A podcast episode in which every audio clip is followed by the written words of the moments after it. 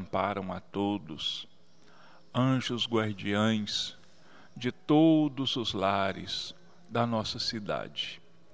Mais uma vez, nós aqui nos encontramos buscando, através dos comentários, dos seus ensinamentos, chegar até os lares dos nossos irmãos ouvintes, pedindo que o seu amor se faça presente em cada um deles, proporcionando paz, harmonia, alegria, saúde física e espiritual a todos os que lá vivem.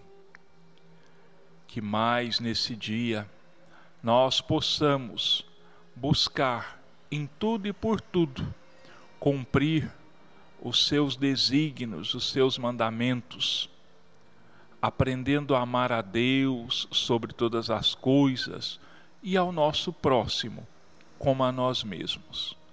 Que a sua luz se faça presente entre nós, hoje e sempre, e que assim seja.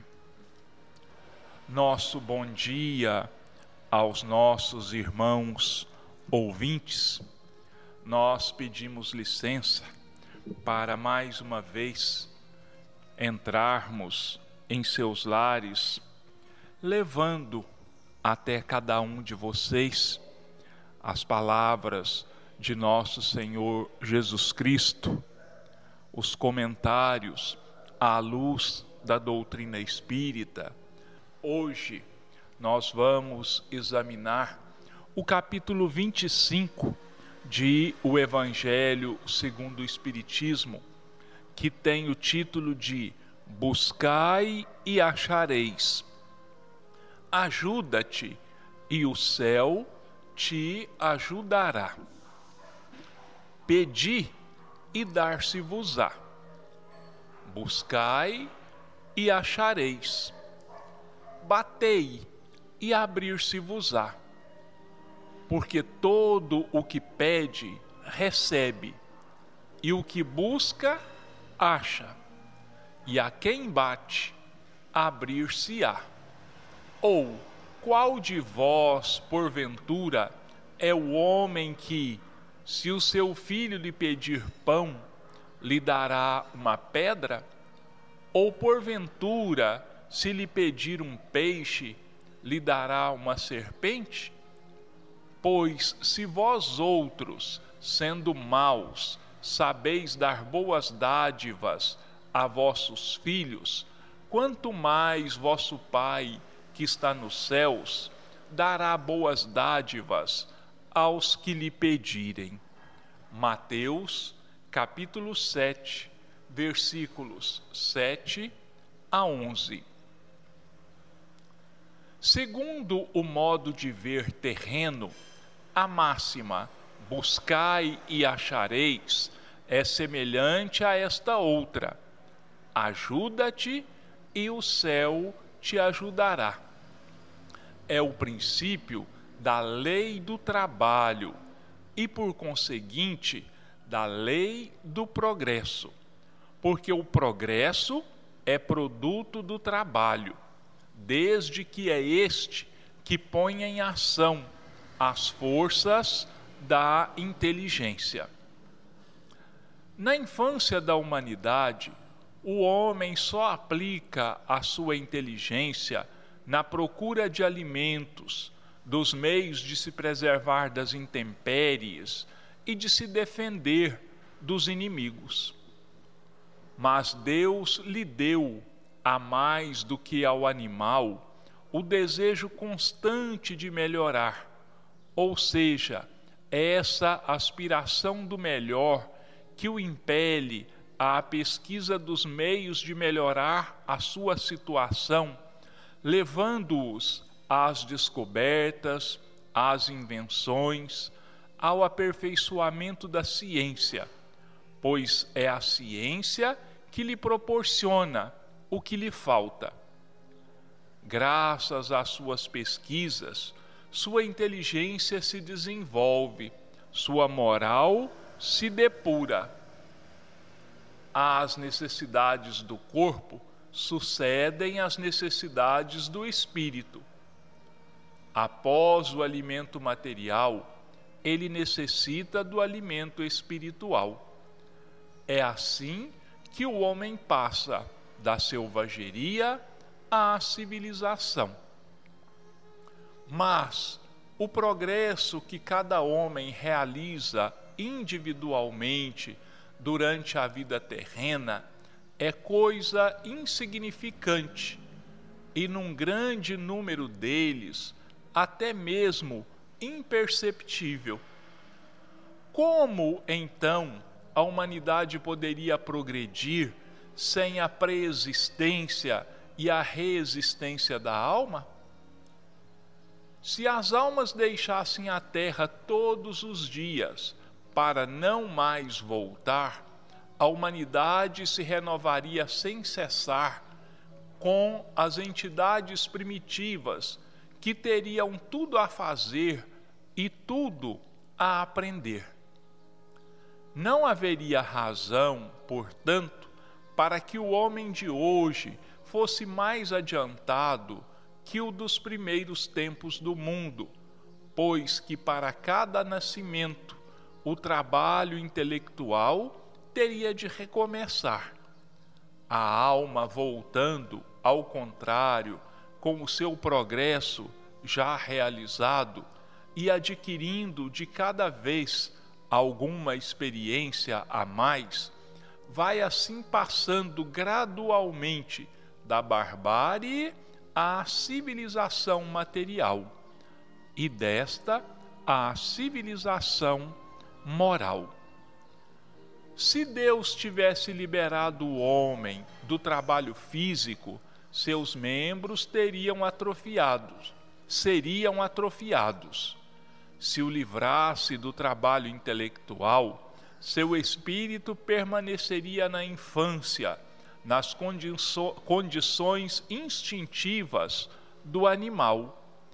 Eis porque ele fez do trabalho uma necessidade e lhe disse: Busca e acharás, trabalha e produzirás, e desta maneira serás filho das tuas obras, terás o mérito da sua realização e serás recompensado segundo o que tiveres feito. É em virtude da aplicação desse princípio que os espíritos não veem poupar ao homem o seu trabalho de pesquisar, trazendo-lhe descobertas e invenções já feitas e prontas para a utilização, de maneira a só ter que torná-las, tomá-las nas mãos, sem sequer o incômodo de um pequeno esforço, nem mesmo de pensar. Se assim fosse, o mais preguiçoso poderia enriquecer-se e o mais ignorante tornar-se sábio, ambos sem nenhum esforço e atribuindo-se o mérito do que não haviam feito. Não, os espíritos não vêm livrar o homem da lei do trabalho, mas mostrar-lhe o alvo que deve dirigir a e a rota que o leve a ele, dizendo: Marcha e atingirás. Encontrarás pedras nos teus passos. Mantém-te vigilante e afasta-as por ti mesmo. Nós te daremos a força necessária, se quiseres empregá-la. Segundo a compreensão moral, estas palavras de Jesus significam o seguinte: Pedi a luz que deve clarear o vosso caminho, e ela vos será dada. Pedi a força de resistir ao mal, e a tereis. Pedi a assistência dos bons espíritos, e eles virão ajudar-vos. E como o anjo de Tobias vos servirão de guias. Pedi bons conselhos, e jamais vos serão recusados. Batei à nossa porta, e ela vos será aberta. Mas pedi sinceramente, com fé, fervor e confiança. Apresentai-vos com humildade e não com arrogância, sem o que sereis abandonados às vossas próprias forças e às próprias quedas que sofrerdes constituirão a punição do vosso orgulho. É esse o sentido dessas palavras do Cristo. Buscai e achareis, batei e abrir-se-vos-á. Buscai e achareis, ajuda-te e o céu te ajudará. Esses ensinamentos de Jesus, eles se revestem de uma grande importância para todos nós, porque nos mostra, porque nos diz que, mesmo pedindo ajuda aos céus, nós não estamos dispensados de realizarmos o nosso trabalho, de fazermos a nossa parte. Essa é a lei do trabalho. E o trabalho traz o progresso, traz a transformação do planeta, traz a transformação da natureza, do nosso meio ambiente. E todo esse trabalho, todo esse esforço, ele visa tornar as coisas mais fáceis para os homens se livrarem das intempéries, né? construírem as suas casas e não viverem mais nas cavernas ou no tempo, construir máquinas que vão multiplicar as suas forças físicas, construir instrumentos de precisão, instrumentos capazes de transportá-lo sem fadiga a longas distâncias. Essas ideias, essas inspirações, elas nos vêm do alto, elas nos vêm do céu, sim. São os espíritos encarregados de presidir ao progresso na terra que inspiram essas ideias ao homem de transformação e de trabalho. Se nós prestarmos bastante atenção nesse trecho das palavras de Jesus, que se encontra no capítulo 7, versículos 7 a 11 do Evangelho de Mateus, nós vamos notar uma coisa bastante interessante e que precisa ser observada por nós. Olha, ele diz assim: pedi, buscai, batei. Pedir, buscar e bater, como todos os nossos irmãos sabem, são verbos. E o que são verbos?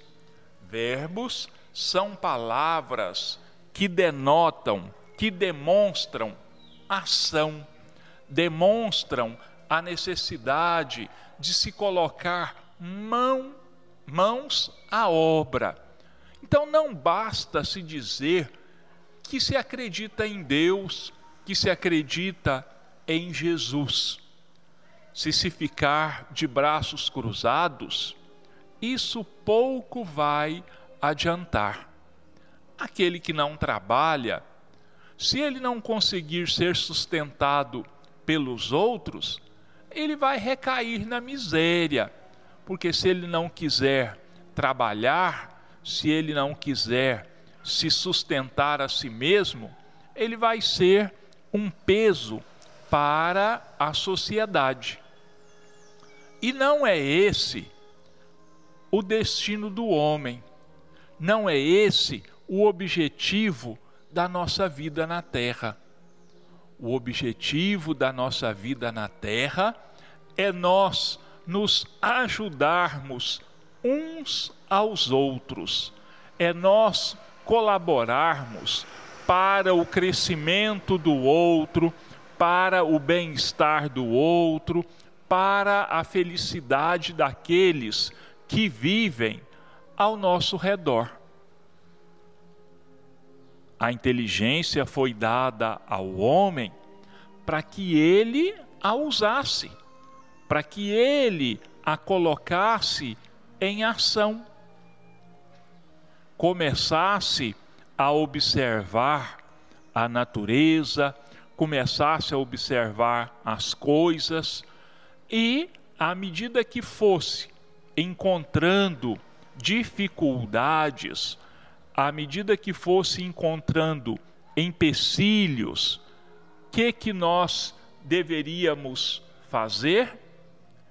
Colocar a nossa inteligência para trabalhar, raciocinarmos, buscarmos a solução na nossa mente e, em seguida, colocar os nossos braços na execução dessas tarefas, na execução desse trabalho, para que todas essas dificuldades, todos esses empecilhos fossem removidos. Nós sabemos que existe o trabalho intelectual e existe o trabalho material. Quando nós estamos raciocinando, quando nós estamos buscando soluções para os problemas que se apresentam diante de nós, nós estamos trabalhando tanto quanto nós estamos trabalhando quando, usando a nossa força física, nós estamos removendo, como eu já disse, esses obstáculos. Hoje, né, no presente, de maneira muito mais fácil, de maneira muito mais rápida, porque aqueles que já viveram antes de nós foram desenvolvendo tecnologias, foram criando maneiras de tornar as suas vidas mais fáceis, de tornar as suas vidas menos trabalhosas.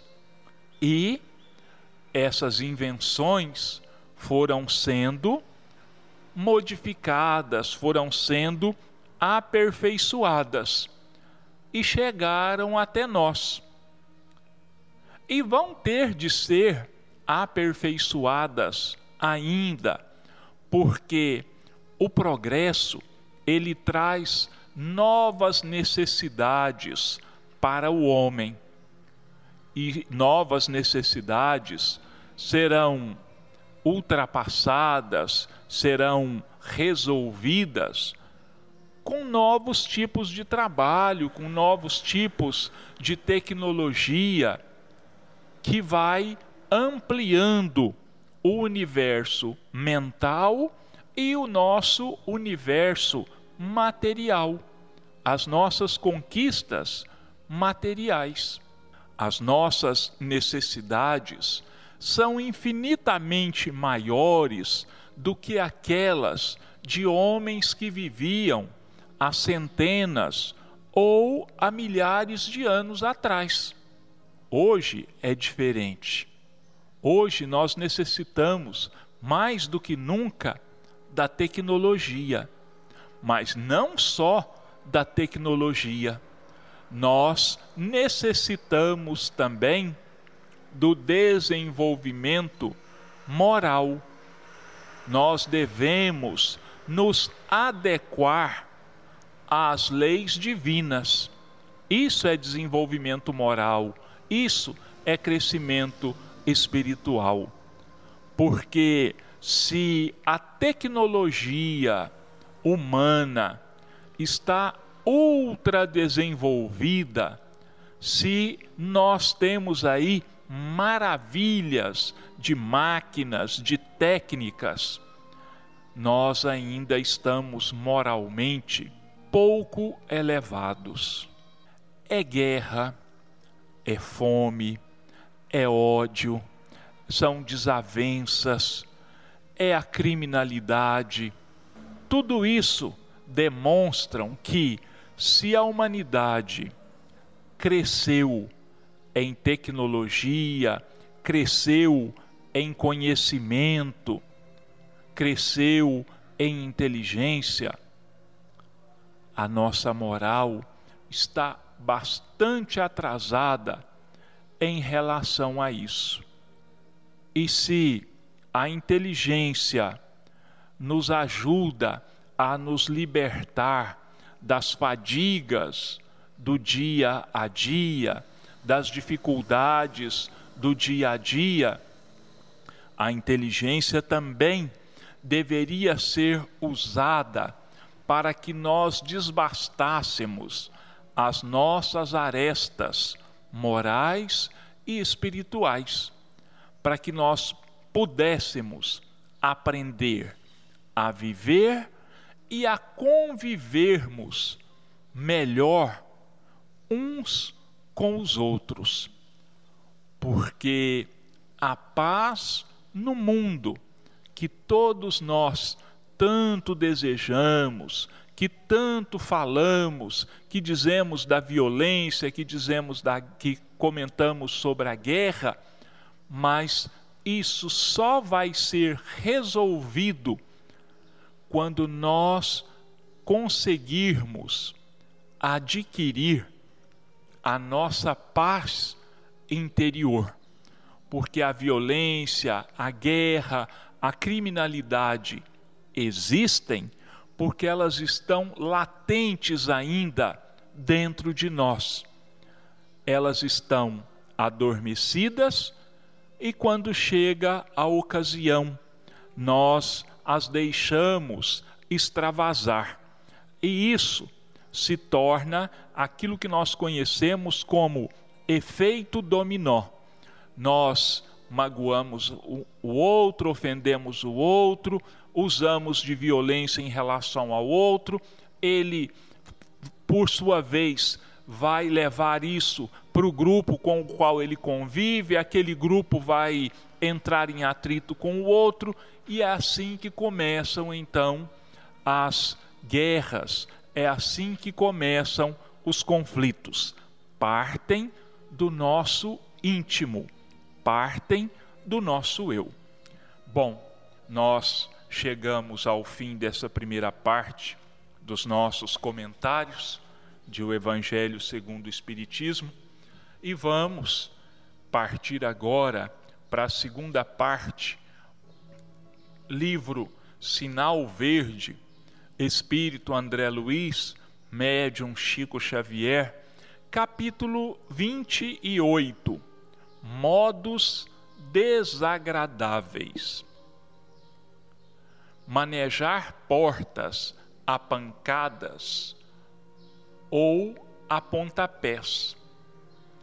Arrastar móveis com estrondo sem necessidade censurar os pratos servidos à mesa, sentar-se desgovernadamente, assoar-se e examinar os resíduos recolhidos no lenço junto dos outros, esquecendo-se que isso é mais fácil no banheiro mais próximo.